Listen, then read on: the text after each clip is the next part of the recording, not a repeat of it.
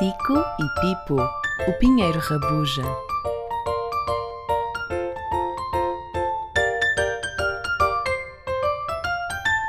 Esta história foi escrita e narrada por Alexandra Souza e editada por Daisy Brown.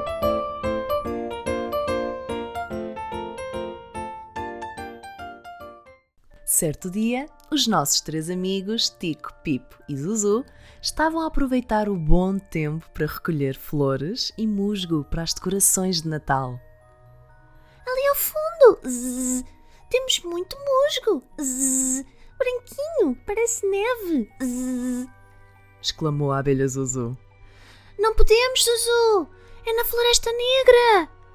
Respondeu apressadamente o esquilo Tico. A mãe disse que nessa parte escura da floresta existem monstros e criaturas escondidas que podem não ser amigáveis ou simpáticos connosco.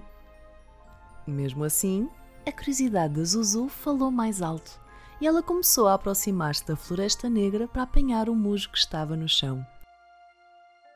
Claro que Tico e Pipo não poderiam deixá-la sozinha e seguiram-na apreensivos. De repente, começaram a ouvir. Saiam! O que estão aqui a fazer uma abelha, um esquilo e um pintainho? Isto não é sítio para crianças e podem ser comidos por monstros. Assustados, começaram a correr em direção à saída da Floresta Negra. Mas antes, a abelha Zuzu conseguiu perceber que a voz vinha de um pinheiro gigante, cheio de muitos ramos que iam do chão até ao céu.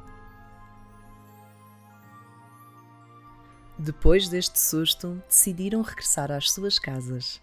E a abelha Zuzu reparou que a menina costumava visitar as colmeias para confirmar se estava tudo bem, hoje estava a apanhar e a limpar os ramos baixos dos pinheiros. Eles ficavam todos contentes, pois esta atividade ajudava a prevenir incêndios, reduzia o stress dos pinheiros, limpava o chão por baixo deles e até um deles explicou à abelha Zuzu que, além de dar a possibilidade de novas árvores nascerem e crescerem, os ramos que eram retirados eram usados para enfeitar as casas das pessoas no Natal. Zzz, isso era fantástico! Zzz, se ela fosse à Floresta Negra, zzz, poderíamos ajudar os pinheiros que lá estão zzz, e ver aquele pinheiro gigante que nos mandou embora. Zzz. Disse entusiasmada Zuzu. A pequena abelhinha agora tinha que chamar a atenção da menina e começou a voar em seu redor e a fazer os maiores zumbidos que conseguia.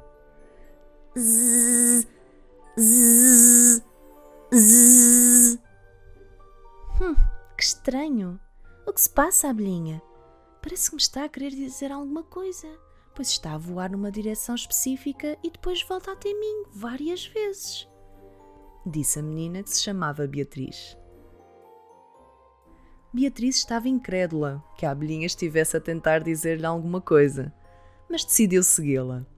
Quando percebeu, estava na entrada da Floresta Negra, que ela nem sabia que existia, pois estava escondida por trás de rochas grandes.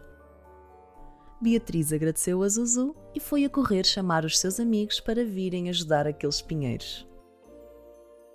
Depois de limparem tudo, notou-se logo que a Floresta Negra já não era assim tão escura e que agora o pinheiro gigante que os tinha afugentado estava todo majestoso no meio da floresta.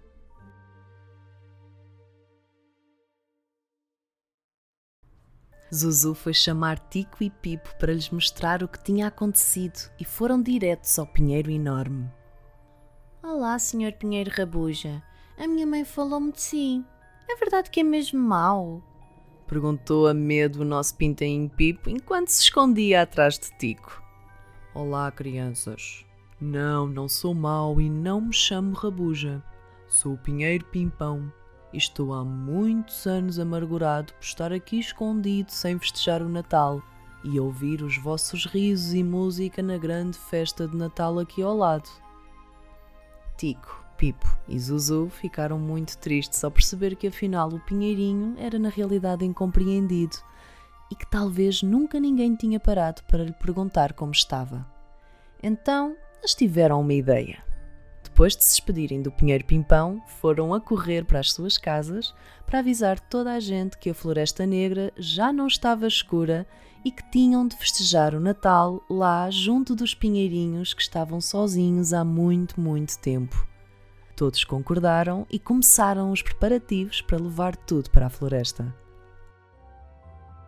Quando chegaram lá, foram muito devagarinho, pé ante pé, para não acordar os pinheiros que estavam a dormitar. Começaram a preparar tudo com muito cuidado e os pirilampos escolheram os ramos onde iriam brilhar e iluminar tudo e todos quando anoitecesse. Aos últimos raios de sol, todos colocaram-se nos seus lugares. Um, dois, três. Feliz Natal! Gritaram todos ao mesmo tempo. Os pinheiros ficaram maravilhados com tamanha beleza da festa natalícia e por verem tantos animais ao seu redor sem medo deles. O nosso pinheiro Pimpão ficou muito comovido e radiante por finalmente poder participar na festa de Natal. Todos dançaram, comeram e beberam juntos entre muitos risos e brincadeiras. Foi uma noite inesquecível, repleta de amor, empatia e aceitação. E decidiram que a grande festa de Natal iria passar a realizar-se ali, na nova Floresta Encantada, com o novo nome de Floresta da Luz.